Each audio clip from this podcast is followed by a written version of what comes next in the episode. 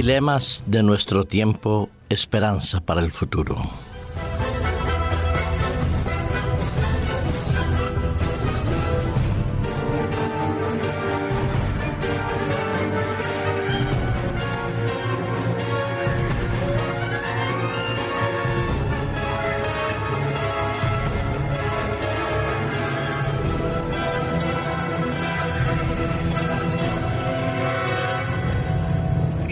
Sí, cada día nos enfrentamos a diferentes dilemas, necesidades de tomar decisiones, búsqueda de mejores eh, opciones, necesidad de encuentro que enriquezcan y también de descubrimientos que nos ayuden a vivir mejor. Hace pocos días, nueve exactamente, nos encontrábamos haciendo el balance del fin de año no solo hablo a nivel de empresas, sino cada uno de nosotros resumíamos o vislumbrábamos lo que había sido nuestra vida durante el año 2011. Quizás recordábamos, como en muchos programas de los medios de comunicación, lo que había sido el año a nivel informativo.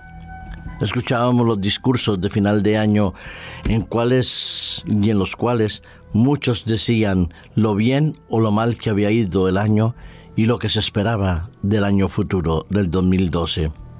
Se nos presentaba que debía ser un año de mayor justicia social, de mayor equilibrio, de mayor desarrollo, de mayores avances de la tecnología, de mayor triunfo de la equidad, de la justicia y de la moral. Y por otro lado, los responsables financieros, económicos y políticos constataban la dureza o la dificultad del año que iba a entrar, del año en curso, del 2012. Unos basaban su esperanza o sus conclusiones en lo que por la red se suele decir, se suele hacer, se suele transmitir, se suele comentar. Otros miraban hacia la ciencia, hacia la tecnología, hacia ese gran colisionador de hadrones del ser en Ginebra, donde se descubrió una nueva partícula y que se pensaba o se lograba hablar, según ellos, de la partícula de Dios, es decir, el origen del universo, pero simplemente teorías y más teorías. Si hablábamos de la ciencia, los vídeos en YouTube, herramientas para la salud o para el desastre, titulaba algún medio informativo, porque resulta que la mayoría de los temas médicos o los supuestos temas científicos que aparecen en la red no son recomendables, no son fiables o no son adecuados. Distintos hospitales colgaban diferentes informaciones en más de 40.000 vídeos. El problema era que no todo es de gran utilidad pública, ni todo lo que se decía es efectivamente real. Y así nos debatimos entre informaciones que dicen ser reales y no lo son, entre planteamientos económicos, políticos, sociológicos que plantean soluciones y al final los mercados, las realidades sociales dejan mucho que desear. Hace algunos años se planteaba en la cumbre de Oslo o en la cumbre de Vancouver o en diferentes reuniones los objetivos de erradicación de la pobreza de mejora del clima, de preservación del medio ambiente. Y los balances de final de año demostraban simple y llanamente que estábamos muy lejos de los objetivos del año 2015 y seguiremos estándolo lejos. Porque en realidad, en el fondo, en la pura esencia de los problemas y de las soluciones, está donde enfocamos sinceramente nuestra visión y nuestra esperanza. Si la situamos en el centro del hombre, en el paradigma del ser humano, encontramos que hay altruismo en algunos momentos, pero la mayoría de las acciones están destinadas y fundamentadas en mejorar el estado de unos pocos y en aumentar la riqueza de otros quizás menos. Pero no, no es el objetivo a pesar de que se diga el objetivo real, el que todos vivamos mejor y más felices. Sí, lo planteamos, lo discutimos, pero las soluciones y las decisiones las hacemos cada uno a nuestra manera, a nuestro alcance, para buscar el mayor beneficio personal y no pensar en el mayor beneficio social. Es verdad que hay entidades eh, no gubernamentales, fundaciones sociales, fundaciones de ayuda humanitaria que trabajan y luchan para ayudar a erradicar la pobreza, para mejorar la educación, para preservar la salud, para redimensionar el carácter real del hombre y buscar la proyección de la imagen de Dios en el ser humano.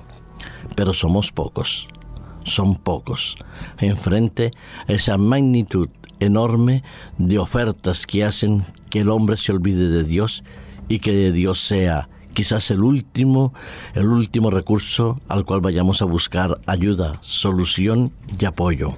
No es así para nosotros. Comenzamos el año 2012. Deseamos hacer cosas buenas, mejorar nuestra programación, mejorar nuestro estilo de vida, mejorar nuestras relaciones humanas. Pero todo eso solo será posible en la medida que hagamos de Dios el centro de nuestra vida, que nos situamos a su lado, que podamos dedicarle cada día un primer y un último momento de la jornada a Él, a pensar no en esa partícula de Dios, sino en el poder de Dios en cada una de nuestras vidas.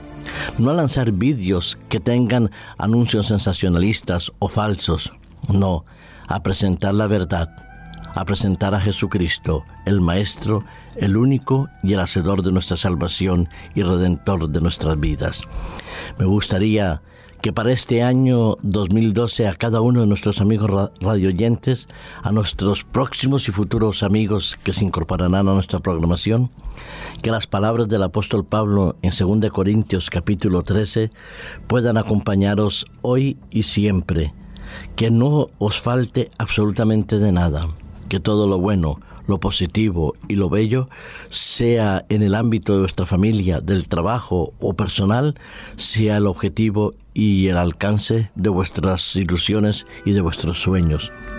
El apóstol Pablo, al concluir su epístola a los Corintios, la segunda epístola, lanza una bendición que deseamos que sea la que os acompañe hoy y siempre. Dice el apóstol Pablo, la gracia del Señor Jesucristo, el amor de Dios y la comunión del Espíritu Santo sean con todos vosotros. Amén. La gracia es esa misericordia de Dios que cubre la multitud de nuestros pecados y que nos ayuda a vivir y acceder a la eternidad a través del sacrificio de Cristo. El amor de Dios, porque Dios es amor, que nos ayuda a amarnos los unos a los otros como Cristo nos amó el amor que no va, depende de las circunstancias ni de los favores que nos hagan, sino del principio que emana del carácter divino. Y esa comunión diaria con el Espíritu Santo, esa relación íntima con Dios a través del Espíritu Santo, que es la otra persona, otra revelación de la divinidad, son los que nos guían, nos orientan y nos sostienen al lado de Cristo en medio de un mundo donde dilucidamos entre el bien y el mal, la verdad y la mentira, entre la realidad y la ficción. Y todo eso solo es posible gracias a la bendición de Dios en cada una de nuestras vidas. Que Dios te acompañe, querido amigo radio oyente, que este año 2012 sea más feliz, más pleno y más estable que el que acabamos de pasar, pero sobre todo que tu relación con Dios sea más profunda, sincera y firme, hoy y siempre.